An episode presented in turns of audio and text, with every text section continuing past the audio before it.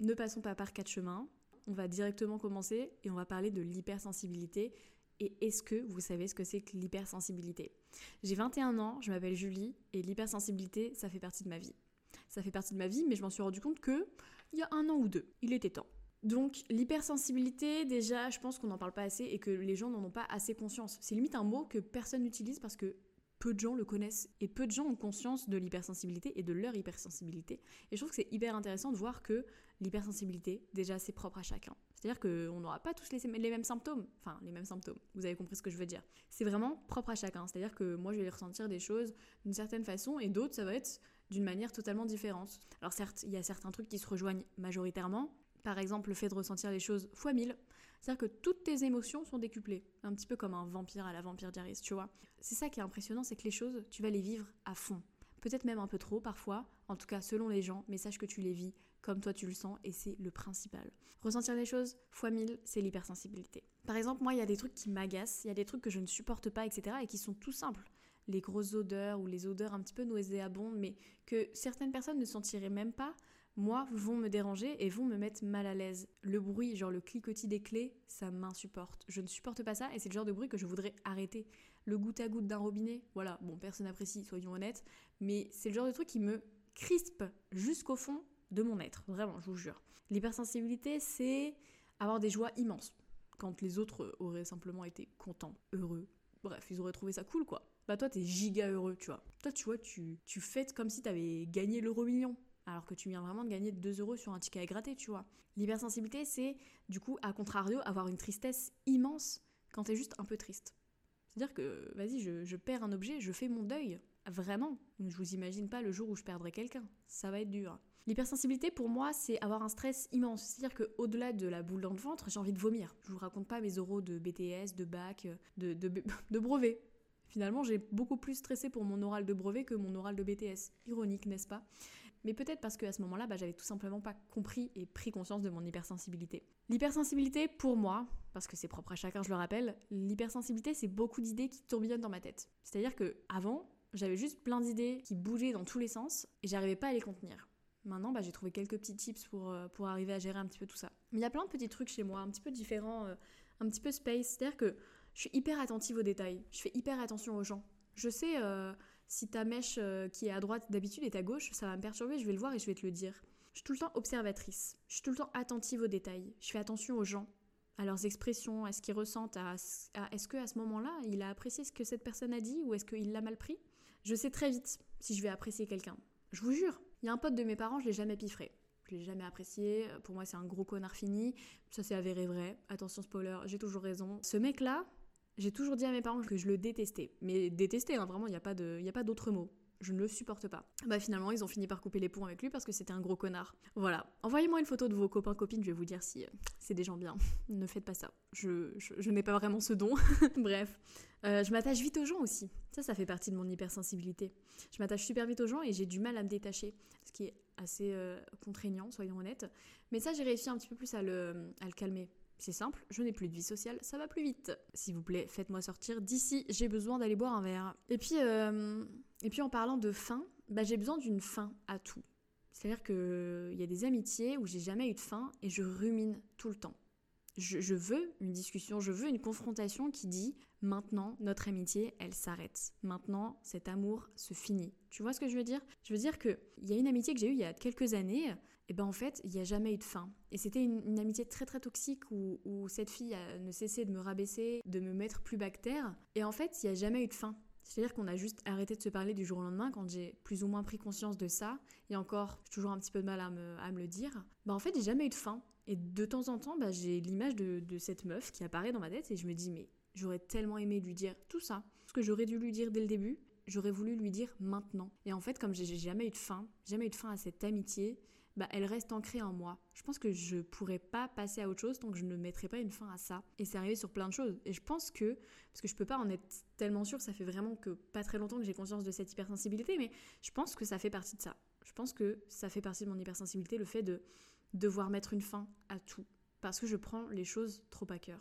Et parlons de ce truc de prendre les choses trop à cœur. Je déteste qu'on me dise Julie, tu prends les choses trop à cœur. Et moi-même, je l'ai dit plein de fois à des gens, enfin, je, l'ai dit souvent à un copain qui s'appelle Mewen. Mewen, c'est un garçon hyper sensible, il est super gentil, etc. Et je lui ai dit régulièrement, mais je pense que tu prends les choses trop à cœur. Mais en fait, non. Non, Mewen, t'as raison de prendre les choses trop à cœur. Ça veut rien dire en fait, même prendre les choses trop à cœur. Tu prends les choses comme elles le sont, comme toi tu les ressens, c'est tout. Donc maintenant, s'il vous plaît, tous ensemble, tenons-nous la main et arrêtons de dire tu prends les choses trop à cœur. Ça veut rien dire et on déteste cette phrase. Et souvent j'ai entendu que l'hypersensibilité c'est être quelqu'un de fragile, c'est être quelqu'un de faible. Mais MDR, on n'est grave pas faible en fait. Déjà nous on a conscience de nos sentiments, on a conscience de nos émotions, on a conscience de tout ça, alors que vous vous savez même pas assumer quand vous appréciez quelque chose. Nous, au moins, on sait. On n'est pas fragile, on est des super-héros en fait.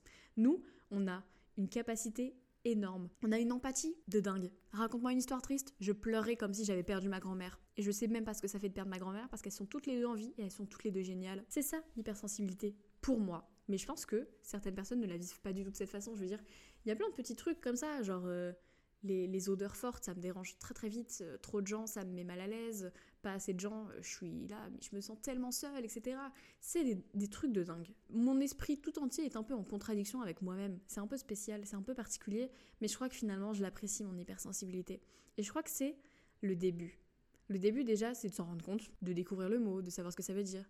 Il n'y a pas très longtemps, j'ai lu un livre qui s'appelle Suis-je hypersensible? Merci Tata de me l'avoir prêté. Donc voilà, ma tata, elle a acheté ce livre qui s'appelle Suis-je hypersensible Je l'ai lu et j'étais hyper perturbée par ma lecture. La preuve, c'est que je l'ai même pas fini parce que chaque truc, chaque chose que je lisais, c'était moi. C'était moi, mais c'est quelqu'un d'autre qui l'écrivait. C'est quelqu'un qui, qui, mettait des mots sur ce que moi je vivais et sur ce que lui avait vécu. Ça voulait dire que non seulement je n'étais pas la seule à vivre ça, mais qu'en plus, il y avait des milliers et des millions de gens qui vivaient la même chose. Même si les symptômes Bon, j'utilise le mot symptôme, mais je pense que vous captez ce que je veux dire. Même si les choses sont en fait pas tout à fait pareilles.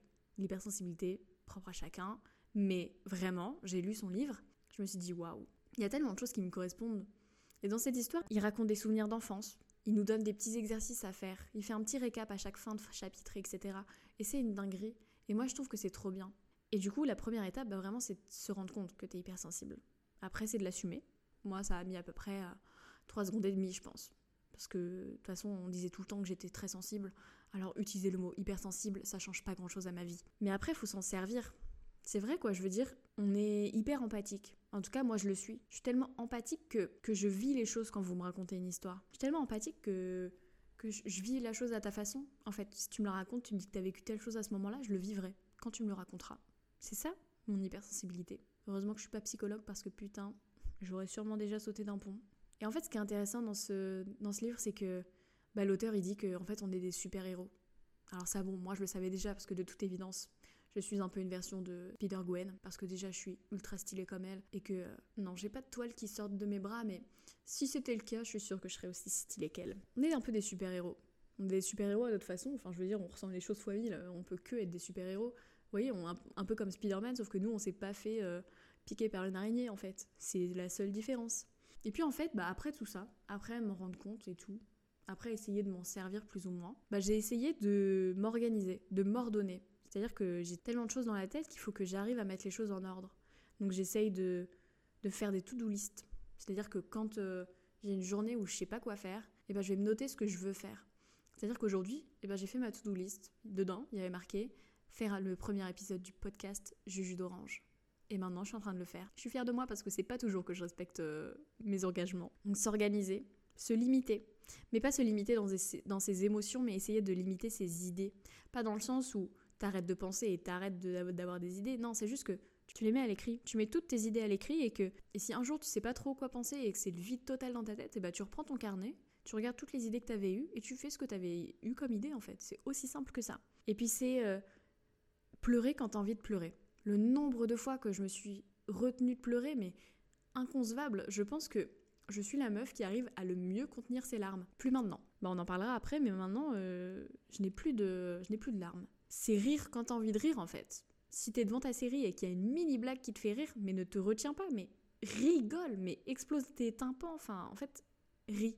Pleure de rire même si tu veux pisse-toi dans la culotte. Vraiment, on s'en fout, fais ce que tu veux. C'est aussi euh, vouloir se dépenser, mais que de temps en temps. Genre danse, danse, chante, cours, crie, fais ce que tu veux. Vraiment, je te jure que ça te fera trop du bien. Ça fera du bien à ton esprit, à ton corps. Ce sera cool. Moi, je le fais. Bon, je crie pas parce que je suis en coloc et que les pauvres, vont commencer à se poser des questions si euh, à 3h du mat, je me mets à crier parce qu'il est l'heure que je me lève et que j'aille au boulot. Non, en vrai, je suis une mytho, je me lève à 4h, mais vous avez capté. Et ce qui est intéressant dans tout ça, il y a une phrase qui dit dans le livre, l'auteur, qui dit Il n'y a pas de norme pour définir la normalité d'un être humain. Et putain, oui. C'est quoi la normalité? La normalité, ça veut rien dire, c'est rien, c'est personne, c'est nulle part. La normalité, ça a aucun sens. La normalité, c'est toi, c'est moi, c'est nous, c'est tout le monde, ou alors c'est personne en fait. Je veux dire que, qu'est-ce que c'est? Enfin vraiment, je suis sérieuse. Donnez-moi la définition de la normalité. La normalité définie par la société? Pas de souci. Je te la donne. La société, elle nous, met, dans des cases, elle nous oblige à faire telle ou telle chose. Non, la normalité, ça n'existe pas. La normalité, c'est une idée reçue. La normalité, c'est bête, c'est nul, c'est chiant, c'est barbant même. Franchement, oublions ce mot, enlevons-le du dictionnaire et arrêtons de l'utiliser c'est ma proposition, on fait ce qu'on veut, on fait ce qu'on peut. Et là, je crois que je suis arrivée à un point de non-retour. C'est-à-dire que j'ai très très longtemps contenu mes larmes, que maintenant j'arrive plus à pleurer pour moi. C'est un peu bizarre et c'est un peu bête à dire, et finalement, je crois que je me suis faite à cette idée que j'arrive encore à pleurer euh, pour des gens. Je suis tellement empathique que, je pleure pour les gens. Je pleure parce que telle personne est triste. Je pleure parce que bah, elle est dans une situation horrible, la pauvre, elle, est, a le cul entre deux chaises, elle doit choisir, je sais pas, entre son amour de jeunesse et euh, sa meilleure amie, ou elle doit choisir entre son chat et son chien. Vous voyez ce que je veux dire? Je pleure parce que les gens sont dans des situations délicates. Mais moi, j'arrive plus à pleurer pour moi. Donc peut-être qu'on a un quota de larmes à ne pas dépasser dans, notre vie, de larmes pour soi, je veux dire, pas de larmes pour les autres. Et peut-être que j'ai dépassé ce quota, parce que bah, je pleure tout le temps, tout le temps, tout le temps. Mais pas pour moi. En tout cas, plus pour moi et j'arrive plus. C'est-à-dire que je vais être triste et je vais essayer de me forcer à pleurer parce que je sens que j'en ai envie, je sens que j'en ai besoin, mais j'y arrive plus. Peut-être que c'est juste un travail à faire sur moi, ça l'est même probablement parce que la théorie du nombre de larmes en une seule vie me paraît assez euh, abusée, même si j'avoue que pleurer toutes les larmes d'une vie en seulement 21 ans, ça me paraît quand même énorme et ça m'étonnerait que ce soit fait. Mais voilà, c'est ça, c'est je suis arrivée à un point de non-retour. Il faut que j'arrive à travailler sur ça, il faut qu'on arrive à travailler sur ça si c'est le cas pour vous en fait. Je trouve que c'est hyper important et c'est hyper intéressant. Je veux dire, je veux pleurer. Je veux pleurer pour moi, je veux pleurer pour mes propres problèmes. En fait, j'adore pleurer. Je veux dire, j'adore lire des, livres qui me font pleurer. J'adore les fins tragiques. J'adore que les histoires soient, soient tristes, à t'en faire pleurer des litres et des litres de larmes. Je veux dire que j'aime pleurer et j'aimerais réussir à repleurer pour moi. C'est ça l'hypersensibilité, c'est ça mon hypersensibilité. Je sais pas si vous, vous êtes hypersensible ou si vous connaissez quelqu'un qui est hypersensible, mais peut-être que si plus de personnes se rendaient compte de leur hypersensibilité, on pourrait tous en parler. On pourrait avoir moins de tabous sur ça. On pourrait être plus ouvert. On pourrait mieux comprendre les gens. Donc voilà, je crois que j'ai dit tout ce que j'avais à dire sur l'hypersensibilité. Et bah l'épisode est fini et euh, je pense qu'on se retrouvera très très bientôt pour un prochain épisode. Merci de m'avoir écouté.